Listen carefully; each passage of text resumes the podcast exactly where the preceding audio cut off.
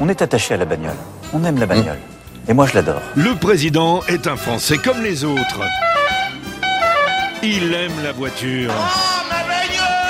Le passionné de voiture de l'Élysée a donc décidé de soulager ses frères et sœurs automobilistes. Pour aider les Français à faire le plein, Emmanuel Macron a annoncé une nouvelle aide.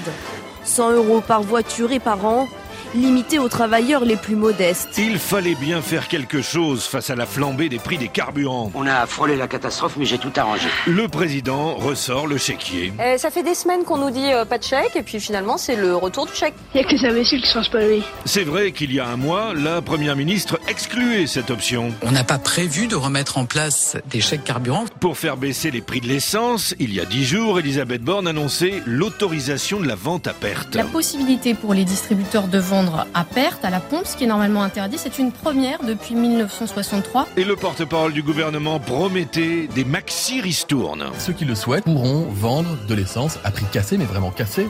On parle quasiment d'un demi-euro potentiellement de moins par litre. Merci, mon bon Seigneur, merci, tu es trop bon. Jusque-là, tout allait bien, mais les distributeurs, les grandes surfaces ont dit non, merci. Sur la revente à perte, on va pas l'utiliser cette, euh, cette possibilité-là, parce qu'à un moment, si on fait ça, on va augmenter le prix des pâtes, donc on n'est pas complètement cinglé. Et voilà comment une géniale idée a fini dans le fossé. On est dans une inconséquence gouvernementale stupéfiante. C'est un fiasco, c'est vraiment un fiasco.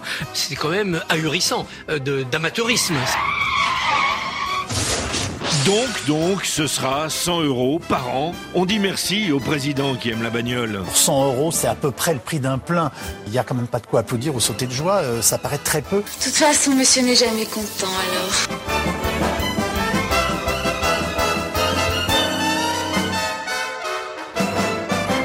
Rue de la Pompe, il est bientôt 8 heures. Parce que vous avez plus d'essence là Non, on va bientôt être à sec. RFI Matin.